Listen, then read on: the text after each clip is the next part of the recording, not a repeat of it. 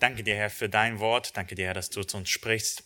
Bitte ich, Herr, dass du unsere Ohren öffnest für die Verkündigung deines Wortes, Herr, dass wir dich wirklich kennenlernen. Amen. Geld regiert die Welt. Dieses Sprichwort ist in vielen Sprachen bekannt. Äh, und es ist immer ein bisschen unterschiedlich, auf Italienisch, auf Französisch. Auf Französisch könnte man es übersetzen wie Geld ist der Herr der Welt.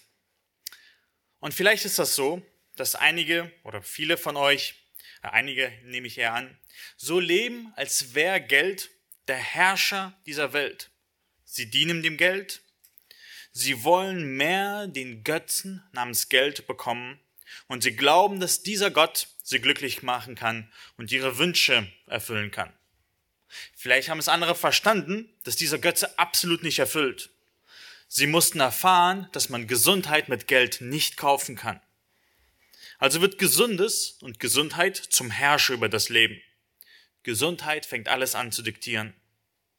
Vielleicht sehen andere äh, im Spaß ihre Erfüllung und opfern diesem Götzen am Altar ihre Zeit und ihr Geld, um im Gegenzug Erfüllung zu bekommen. Alle drei Personengruppen antworten sehr unterschiedlich auf die Frage, die uns heute beschäftigen wird, wer hat alles unter Kontrolle? Für die einen hat Geld alles unter Kontrolle. Für die anderen ist Gesundheit der Herr. Für die anderen ist Spaß der Weltbeherrscher. Und diese Frage sollte sich uns wirklich stellen. Wer hat alles unter Kontrolle? Das ist keine theoretische Frage, sondern ganz praktische. Wer bestimmt, wie dein Leben abläuft? Was du machst, was dich erfreut, was dich traurig macht? Und ich denke, wir werden heute in 2. Mose eine Antwort darauf bekommen. Bevor wir anfangen, möchte ich erinnern, was wir letztes Mal uns angeschaut haben. Wir haben uns letztes Mal darüber Gedanken gemacht, wie kann Veränderung erfolgen? Wie kann etwas verändert werden und äh, etwas anderes umgewandelt werden? Und da haben wir gesehen, dass eine Grundlage unglaublich wichtig ist, nämlich Gottes Selbstoffenbarung, dass Gott spricht. Und dann hatten wir bei unterschiedlichen Personen unterschiedliche Veränderungen gesehen. Beim Pharao haben wir die Veränderung gesehen, dass er von hart zu härter wurde. Er war stur, als Gott sprach, und die Veränderung, die bei ihm passiert ist, dass er noch tiefer in seine Sünde fällt. Bei Israel haben wir die Veränderung gesehen, dass sie von Knechten des Götzendienstes zu Kindern wurden. Sie wurden errettet. Bei Ägypten haben wir eine ähnliche Veränderung gesehen. Sie waren verloren und wussten von Gott gar nichts und einige haben ihm geglaubt und wurden zu Erkornen, zu Erretteten. Und bei Mose sehen wir diese Veränderung, wo er Gottes Wort glaubt, wo er von einem Zweifel, Zweifler zu einem Kämpfer wird, wo er versteht, dass Gehorsam wichtiger sind als Gaben. Und heute wollen wir diese Botschaft anhören, die diese ganzen Veränderungen bewirkt haben. Beim Pharao, bei Israel, bei Ägypten und bei Mose. Welche Botschaft hat Israel gerettet? Welche Botschaft hat auch den Pharao verhärtet? Welche Nachricht ist es? Die so feldverändernd ist. Ich möchte, dass wir sie zusammen lesen. Schlagt mit mir in 2. Äh, Mose Kapitel 7 auf. Wir wollen die ersten 14 Verse lesen. Und wir sind dort angekommen, dass wir gesehen haben, dass Gott einen Plan mit Israel hat, um alle Völker, die sich von ihm abgewendet haben, wieder zu sich zurückzuführen. Und er hat schon in 1. Mose 15 versprochen, dass Israel für vier Generationen und 400 Jahre lang in Ägypten sein wird. Es hat sich wirklich so erfüllt. Israel ging es elend, weil der Pharao von Ägypten durch und durch böse ist. Da beruft Gott den Mose aus dem Dornbusch und zeigt ihm seine Aufgabe. Mose ist zuerst widerwillig, aber Gott offenbart sich mehr und mehr. Und wir sehen nun in unserem Text, dass er sich diesem Auftrag hingibt. Ich werde diesen Text nicht anzeigen, ihr dürft gerne in euren Bibeln mitlesen. 2. Mose 7, Vers 1 bis 14. Und der Herr sprach zu Mose, siehe, ich habe dich, dem Pharao, zum Gott gesetzt, und dein Bruder Aaron soll dein Prophet sein. Du sollst alles reden, was ich dir gebieten werde. Und dein Bruder Aaron soll es dem Pharao sagen, dass er die Kinder Israels aus seinem Land ziehen lassen soll. Aber ich will das Herz des Pharaos verhärten, damit ich meine Zeichen und Wunder im Land Ägypten zahlreich werden lasse. Und der Pharao wird nicht auf euch hören, so dass ich meine Hand an Ägypten legen und mein Herr, mein Volk, die Kinder Israels, durch große Gerichte aus dem Land Ägypten führen werde. Und die Ägypter sollen erfahren, dass ich der Herr bin, wenn ich meine Hand über Ägypten ausstrecke und die Kinder Israels herausführe aus ihrer Mitte. Und Mose und Aaron handelten genauso, wie ihnen der Herr geboten hatte. Genau so handelten sie. Und Mose war 80 Jahre alt und Aaron 83 Jahre alt, als sie zu dem Pharao redeten. Und der Herr sprach zu Mose und Aaron und sprach, wenn der Pharao zu euch sagen wird, tut ein Zeichen, um euch auszuweisen, so sollst du zu Aaron sagen, nimm deinen Stab und wirf ihn vor dem Pharao hin. Dann wird er zur Schlange werden. Da gingen Mose und Aaron zu Pharao und handelten genau so, wie der Herr ihn geboten hatte. Und Aaron warf seinen Stab vor den Pharao und vor seine Knechte hin, und er wurde zur Schlange. Da rief der Pharao die Weisen und Zauberkündigen. Und auch die ägyptischen Zauberer taten dasselbe mit ihren Zauberkünsten. Jeder warf seinen Stab hin, und es wurden Schlangen daraus. Aber Aarons Stab verschlang ihre Stäbe. Doch das Herz des Pharao verstockte sich, und er hörte nicht auf sie, so wie der Herr es gesagt hatte. Wo sind wir in 2. Mose angekommen? Wir befinden uns im Kapitel 7 und die nächsten sieben Kapitel werden die zehn Plagen beschreiben. Es ist ganz viel Platz und viele Seiten, die wir noch zusammen lesen werden. Und also Kapitel 7 bis 14 beschreiben die zehn Plagen und den Auszug. Und wenn wir eine Struktur uns machen sollten, wie das ungefähr alles aufgebaut ist, würde es vielleicht so ungefähr aussehen. Alles beginnt mit einem Ereignis, wo äh, also Mose und Aaron ihren Stab hinwerfen und dann dazu eine Schlange wird. Und die Schlangen, die Pharao sich herbeiruft, die werden verschlungen.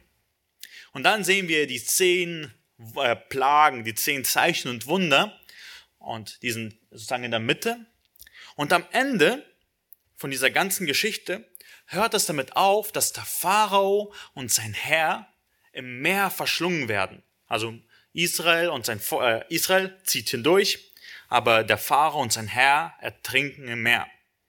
Und vielleicht ist euch gerade aufgefallen, sowohl die Schlangen, die da gegeneinander gekämpft haben, werden verschlungen, als auch der Pharao wird im Meer verschlungen. Und dieses Wort verschlungen wird tatsächlich zweimal im Buch äh, Exodus, im zweiten Mose verwendet am Anfang der zehn Plagen und am Ende der zehn Plagen. Also diese beiden Geschichten fangen diese ganze zehn Plagen äh, Story an und beenden sie. Sie sind sozusagen die zwei Buchenden. Und was wir hier sehen, ist sozusagen ein kleiner Warnschuss. Und warum ist das so wichtig zu verstehen? Wenn wir diese zehn Plagen, die so unterschiedlich und so lang beschrieben sind, verstehen wollen, müssen wir diesen kleinen Schlangenkampf hier verstehen. Das sind sozusagen die Einleitung in zehn Plagen. Oder man könnte sagen, es ist eine Schablone, um die anderen zu verstehen. Wenn man Kekse macht, will man nicht jeden einzelnen formen, sondern es gibt solche Schablonen, um diese Kekse zu machen. Und die Kekse können dann ganz unterschiedlich bestreut werden. Vielleicht erinnert ihr euch, die Weihnachtszeit ist nicht lang her. Mit Zuckerguss, mit ohne. Aber alle haben doch trotzdem dieselbe Form. Und so ist es auch bei den zehn Plagen.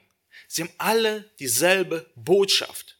Sie sehen ganz unterschiedlich aus, sind ganz unterschiedliche Plagen, aber die Form bleibt dieselbe.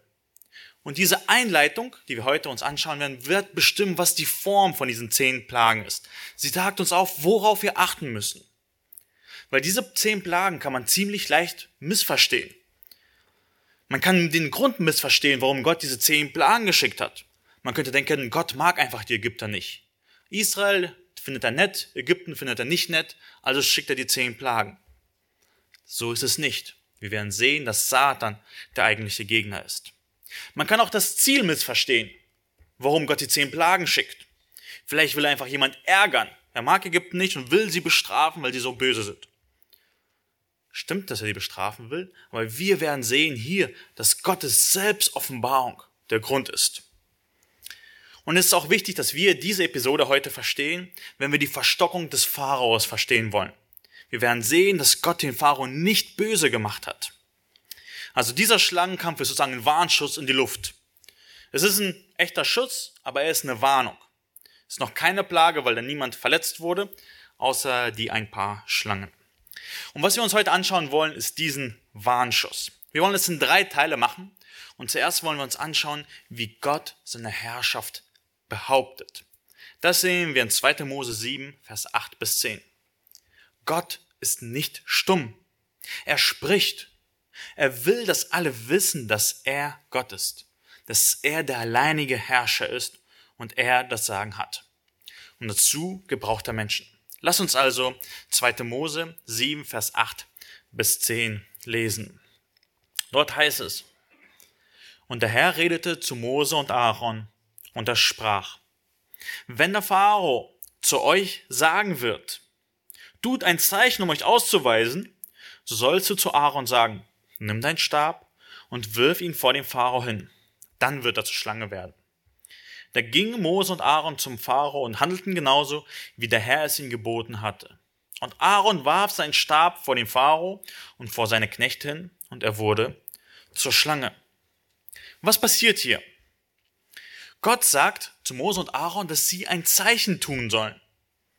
Er weiß, was der Pharao für ein Argument haben wird, und er bereitet also seine Diener, Mose und Aaron, vor und gibt ihnen eine Ansage, genau was sie machen sollen. Und er sagt, sie sollen ein Zeichen tun. Wozu ist das Zeichen? Wozu soll Mose ein Zeichen tun? Gott sagt es auch. Äh, wenn ihr in Vers 6 schaut, steht da, tut ein Zeichen, um euch was auszuweisen. Warum müssen Mose und Aaron sich ausweisen? Weil sie eine ziemlich hohe Botschaft haben. Sie kommen mit einer gigantischen Botschaft, die das Ägypten verändern würden der Auszug von vier Millionen Menschen aus dem Land, das auf sie vollkommen angewiesen war, um ihre dreckigen Aufgaben zu machen, würde das Land komplett umstrukturieren. Wer darf also so etwas bestimmen? Dürften Mose und Aaron sagen so, wir wollen, dass Israel auszieht, also müsst ihr auf uns hören? Nee. Dürfte das Volk selber bestimmen? Wer würde auf sie hören? Jemand mit Macht müsste es also sagen. Einer, der Macht hat über alle Völker der Erde, darf so etwas bestimmen. Und was ist das passende Zeichen? Womit wird Gott sich ausweisen? Was ist sozusagen sein Personalausweis, was er zeigt? So, ich habe die Macht. Wir lesen Vers 9, dass Gott ihnen ein Zeichen gibt und er sagt, nimm deinen Stab und wirf ihn dem Pharao hin, dann wird er zu einer Schlange werden. Du denkst so, okay, ich hätte vielleicht ein anderes Zeichen erwartet, wie Gott sich ausweist, dass er der Herrscher ist über alle Völker. Ein Stab wird zu einer Schlange werden. Warum eine Schlange? Ganz einfach. Schlangen sind gefährlich. Du willst ganz sicher nicht einer Kobra über den Weg laufen. Schlangen sind sogar tödlich. Und in Ägypten gab es ziemlich viele davon. Sie waren oft in der Nähe vom Wasser, haben sich wohl gefühlt. Sie lieben auch liebend gerne Ratten und Hühner Oh, um die zu essen. Und die kommen auch gerne in die Häuser hinein. Und äh, sozusagen diese Kobras waren Alltagsgegenstand, womit die Ägypter irgendwo immer wieder konfrontiert waren. Und so haben die Ägypter angefangen, einen Götzen namens Wadiet anzubeten. Die war so eine Kobra. Und diese Anbetung hat so einen hohen Stellenwert bekommen, dass der Pharao sogar eine auf seiner Krone trug. Er trug dieses Symbol einer Kobra auf seiner Stirn.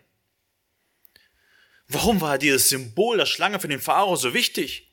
Warum war das einer sozusagen der sichtbarsten Elemente seines Königstums? Warum wollte er es allen so offensichtlich zeigen? Hier sehen wir noch ein anderes Bild, ein bisschen näher. Das ist ein Bild, also nicht eine Krone, sondern eine Maske. Aber dort auch ist auch diese kampfbereite Schlange zu sehen.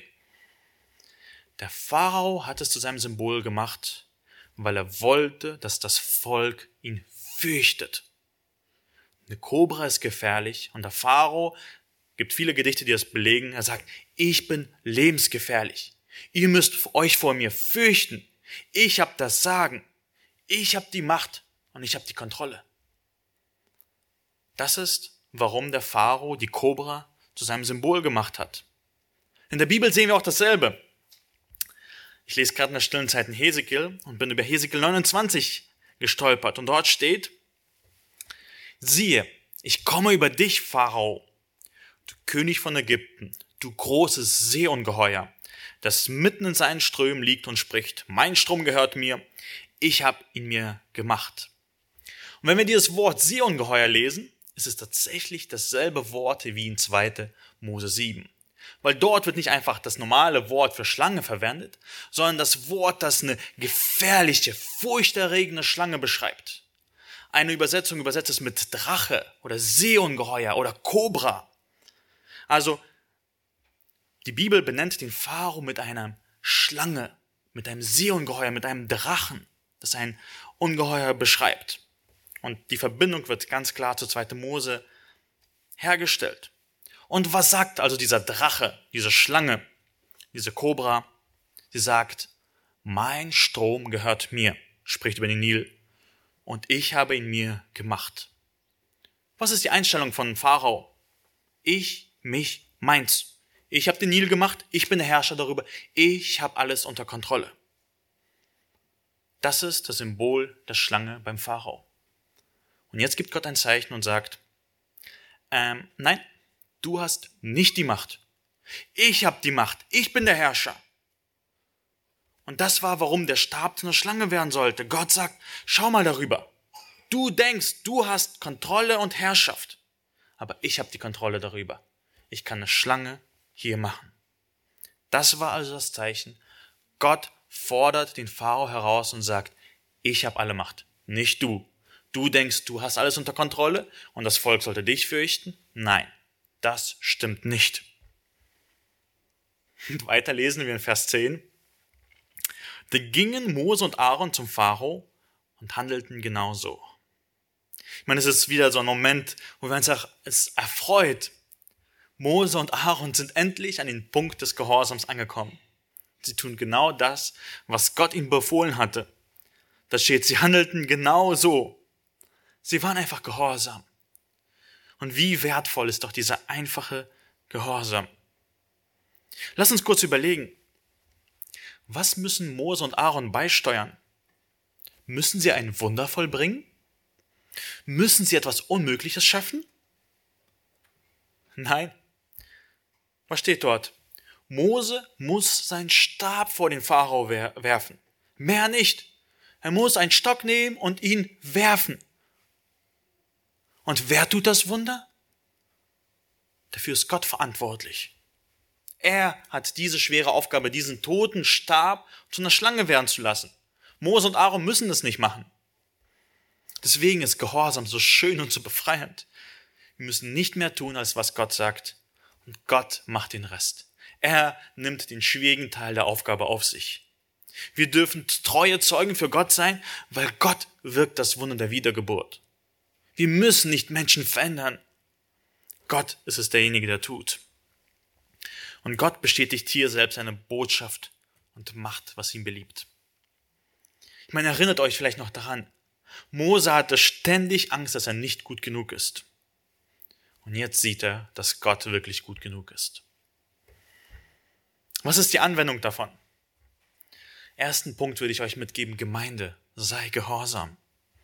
Das ist gut in den Augen Gottes. Gehorsam macht wirklich glücklich.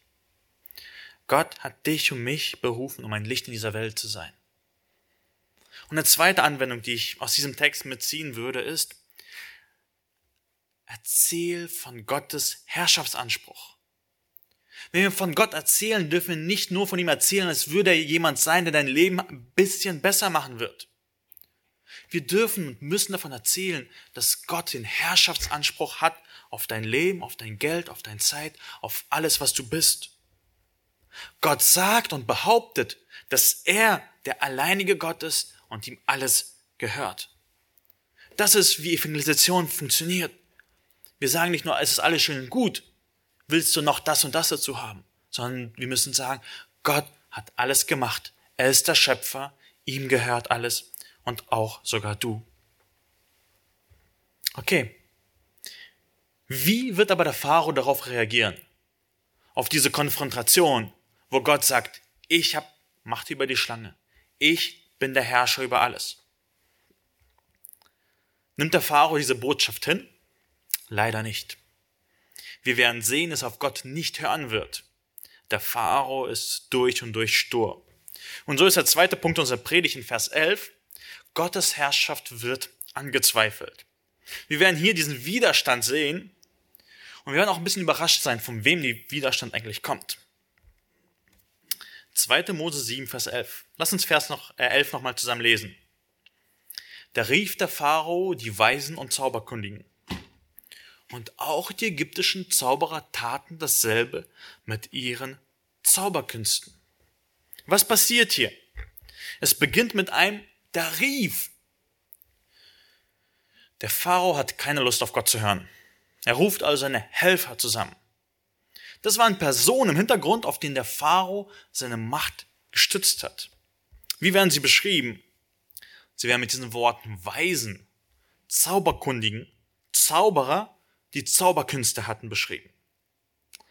Diese ägyptischen Zauberer, äh, die Elberfelder übersetzt es interessanterweise auch mit Wahrsagepriestern.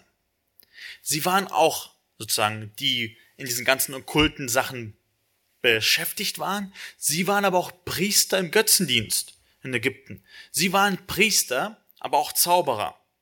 Wir sehen hier, dass sozusagen es ein religiöser Anspruch ist von ihnen. Und eine weitere Sache, die wir hier beobachten müssen, ist, es ist nicht ein Kampf zwischen Mose und dem Pharao. Es ist ein Kampf von geistlicher Natur. Der Satan kommt hier zum Vorschein, vermittelt durch diese Zauberer und Götzendiener. Er steht als der Fädenzieher im Hintergrund. Der Pharao glaubt ganz sicher, dass diese Zauberer Macht haben. Durch sie kann er das ganze Geschehen im Land kontrollieren. Und deswegen ruft er sie. Und was tun sie? Was tun diese Weisen und Zauberkundigen? Sie taten dasselbe. Vers 11. Ich frage mich wirklich, was Mose dabei gedacht hat. War er vielleicht schon so fest im Glauben, dass er ganz genau wusste, dass sie das tun werden und es nicht, hat sich nicht erschrocken? Oder vielleicht hat er sich in diesem Moment erschrocken. Denkt so, wie? Sie können das auch? Es war hier ein Gegenangriff. Satan lässt es nicht gefallen zu sagen, dass Gott sagt, er hat die Macht. Lass uns kurz über diesen Gegenangriff und die Natur davon nachdenken. Die Zauberer taten dasselbe. Wisst ihr, das ist immer so. Satan kann nur kopieren. Er tut und versucht nachzuahmen, was Gott tut. Und die Menschen lassen sich sehr gut davon täuschen. Paulus, äh, wenn er die Thessalonicher davor warnen will, dass es Zeiten kommen werden, wo der Antichrist kommt, beschreibt das wie folgt. In 2. Thessalonicher 2, Vers 9, das ist eine sehr wichtige Stelle, ich würde euch empfehlen, sie auch aufzuschreiben. Ihn, es geht um den Antichristen, dessen Kommen aufgrund der Wirkung des Satans erfolgt, unter Entfaltung aller betrügerischen Kräfte, Zeichen und Wunder. Wenn der Antichrist kommen wird, wird es unter Wirkung Satans sein. Für manche wird es vielleicht nicht offensichtlich sein, aber es wird genauso wie auch beim Pharao sein. Der Pharao stützt sich auf die Macht des Satans. Und er wird Kräfte, Zeichen und Wunder tun.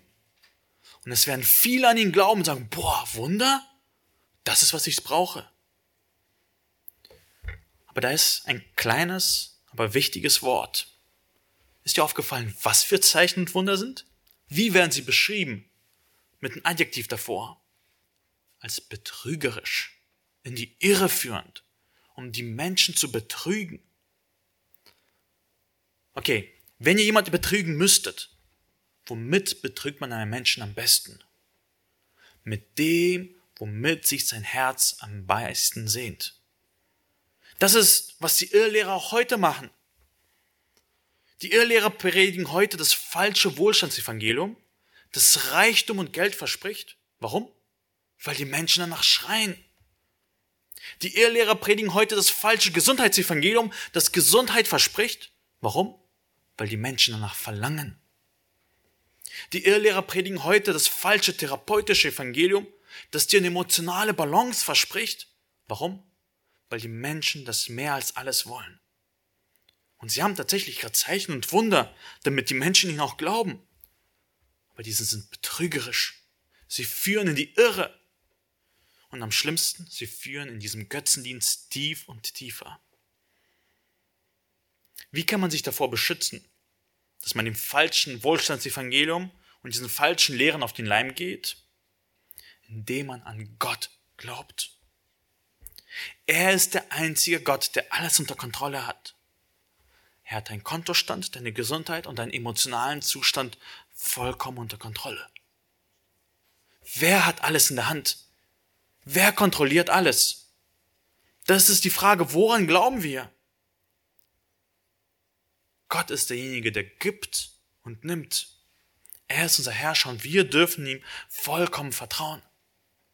Nicht diese falschen Götzen, die Gesundheit, die emotionalen Ballons und des Geldes und des Spaßes. Und so ist die Anwendung. Ganz einfach und kurze. Wenn Satan versucht, dich zu überlisten, gib nicht auf. Satan kann ganz gut faken. Satan will immer so tun, als hätte er alles unter Kontrolle. Aber ich möchte dich ermutigen, nicht aufzugeben. Auch wenn es scheint, als hätte er alles unter Kontrolle. Bleib auch im Vertrauen auf Gott, wenn es nicht danach aussieht. Wenn du in finanzielle Ungewissheiten kommst, fang nicht an, den Gott des Geldes anzubeten. Satan will so sagen, ich hab's unter Kontrolle. Du musst mich anbeten und dann wird's dir wieder besser gehen. Das stimmt nicht. Gott ist immer noch der alleinige Gott. Der Satan wirft so ein paar Schlangen hin und her und so zu tun, als hätte er die Kontrolle, als könnte er dich glücklich machen und dich erfüllen. Und das stimmt nicht.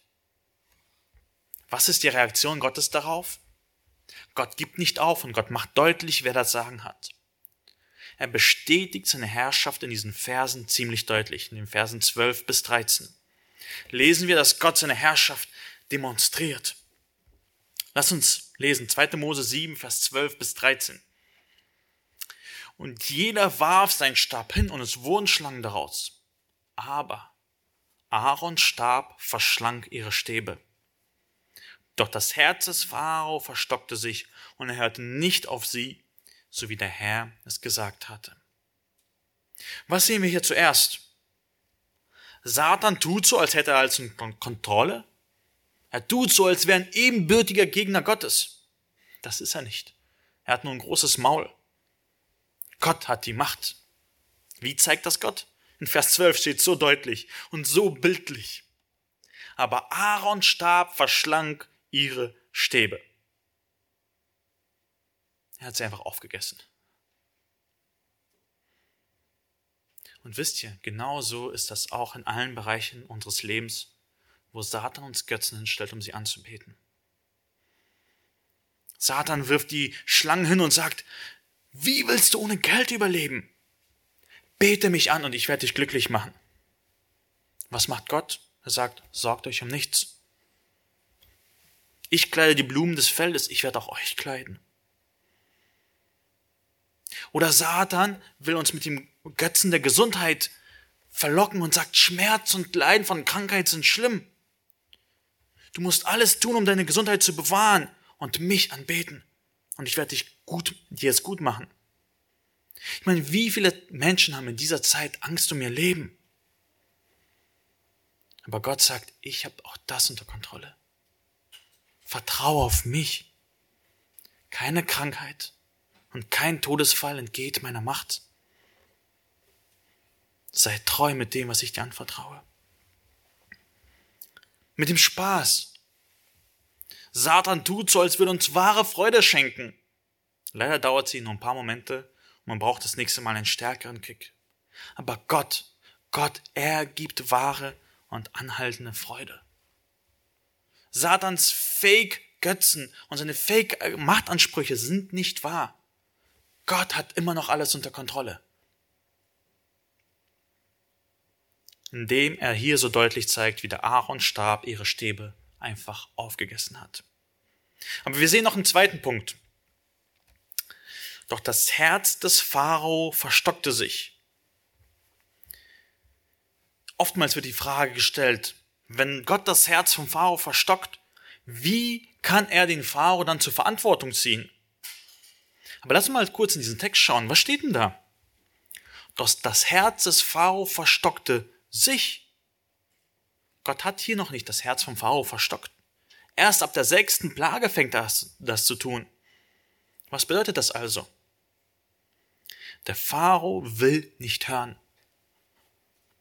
Er will der König über Ägypten bleiben. Er will nicht eingestehen, dass Gott die Kontrolle hat. Und er macht sein Herz stark und sagt, nein, ich bleibe bei meiner Position. Ich will Gott nicht anerkennen. Und er verstockt so sein Herz. Es ist nicht so, dass Gott den Pharao böse macht, sondern der Pharao war böse und macht sich nur noch stärker in diesem Kampf gegen Gott. Er sagt, nein, ich gebe nicht auf. Ich will nicht auf Gott hören. Aber wisst ihr, was interessant ist? Gott hat auch das vollkommen unter Kontrolle. Es ist nicht so, als dass Gott überrascht wäre. Ups, der Pharao will doch nicht hören. Was soll ich denn jetzt machen? Vers 13. Und er hörte nicht auf sie, so wie der Herr es gesagt hatte. Gott weiß ganz genau, was er tut. Er hat alles vollkommen unter Kontrolle. Und die Anwendung daraus ist eine ziemlich einfache. Vertraue auf die Allmacht Gottes. Das ist wirklich so einfach, aber auch so lebensverändernd. Wenn du Gott vertraust, wird sich alles in deinem Leben ändern. Oder wie Johannes letzte Woche gesagt hat, sogar die Kuh im Kuhstall wird's bemerken. Und ich möchte diesen Punkt ein bisschen ausführen, auf die Allmacht Gottes zu vertrauen. In 5. Mose, ihr dürft gerne dahin blättern, das ist so eine geniale Stelle, bisschen weiter blättern, 5. Mose Kapitel 4, Verse 34 bis 35, sehen wir, wie Mose die nächste Generation, also die den Exodus nicht wirklich miterlebt haben, ähm, er belehrt sie über Gott und erzählt ihnen über den Auszug aus Ägypten, über die zehn Plagen und erklärt ihnen, was die bedeuten. Also viele Jahre später, 40 Jahre später, erzählt er, was da alles passiert ist und sagt, oder hat je ein Gott versucht, hinzugehen und sich ein Volk mitten aus einem anderen Volk herauszunehmen, durch Prüfungen, durch Zeichen, durch Wunder, durch Kampf und durch eine mächtige Hand und durch einen ausgestreckten Arm und durch furchterregende große Taten.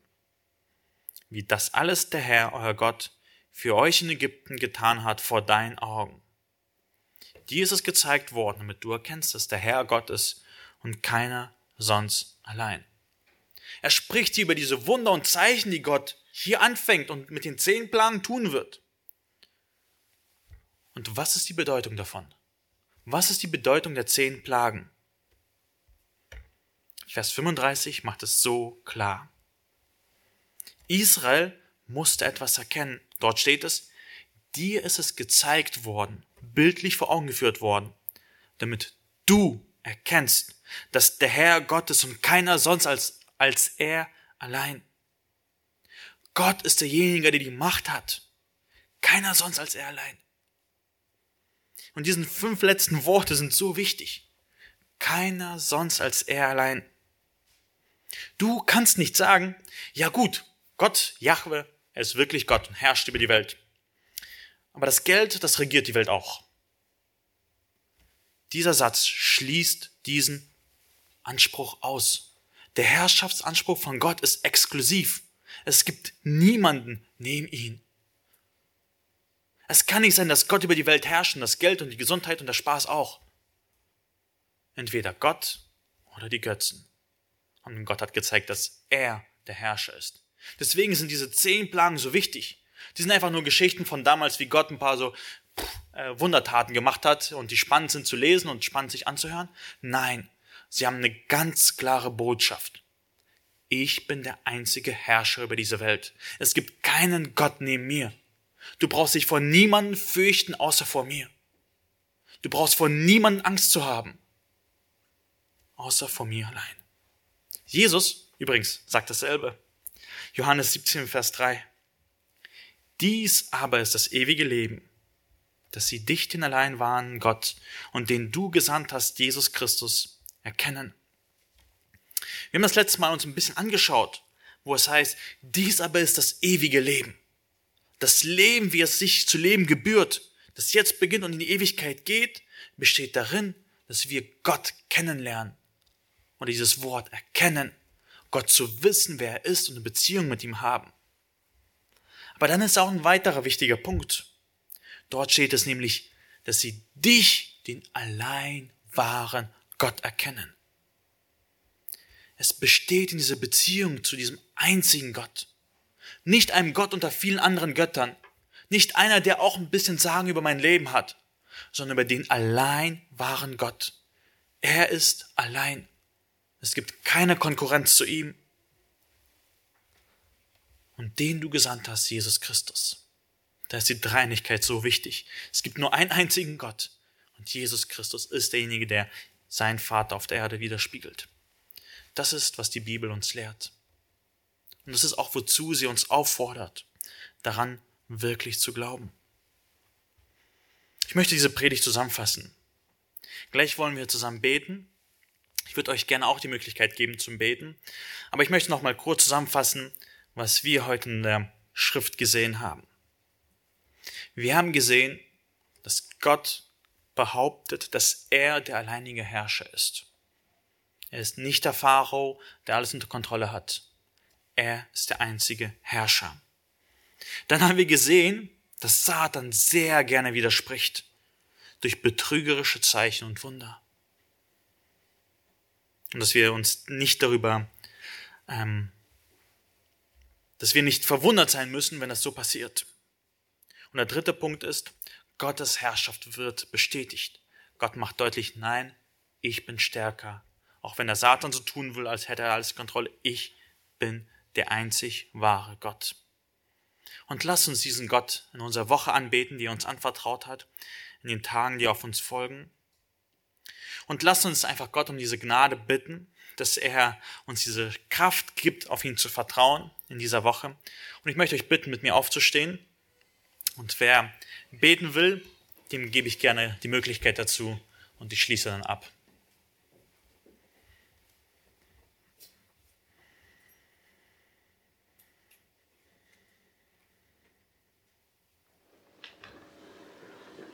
Großer Gott, herzlichen Dank, dass du mir persönlich Gnade geschenkt hast, dass ich erkennen durfte, dass du der einzige wahre Gott bist.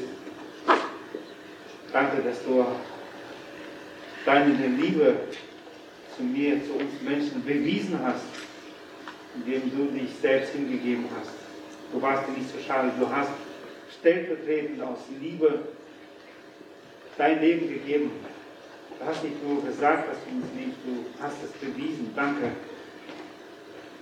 Danke, dass du aus dem Toten auferstanden bist. Du hast den Tod, den Teufel besiegt. Und darin hast du deine Macht gezeigt, dass du selbst über den Tod regierst und über den Tod stehst. Hab herzlichen Dank, dass ich dir mein Leben anvertrauen durfte, dass du heute mein Leben unter Kontrolle hast dass ich mich nicht fürchten brauche in dieser Welt, dass ich wissen darf, dass du um mich besorgt bist, dass mir nichts zustoßt, was nicht erst genehmigt werden kann von dir. Du bist, stehst überall. Danke dafür.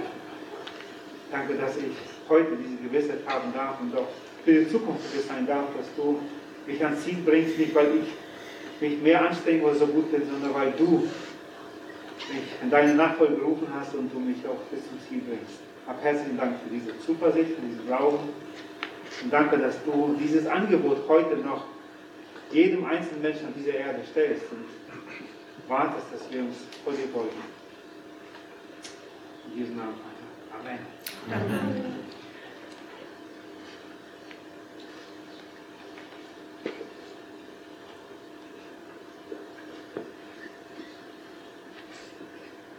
Lieber himmlischer Vater, ich danke dir, dass du deinen, deinen Sohn nicht hast verschont und hast ihm gegeben als Lesegeld für viele. Und du, Jesus, du hast besiegt den Tod und die Hölle. Und du hast den Satan auch besiegt. Und du bist der Sieger. Und du weißt, was du mit uns alle vorhast. Mein Heiland, bewahre mein Herz von Anfechtungen des Bösen.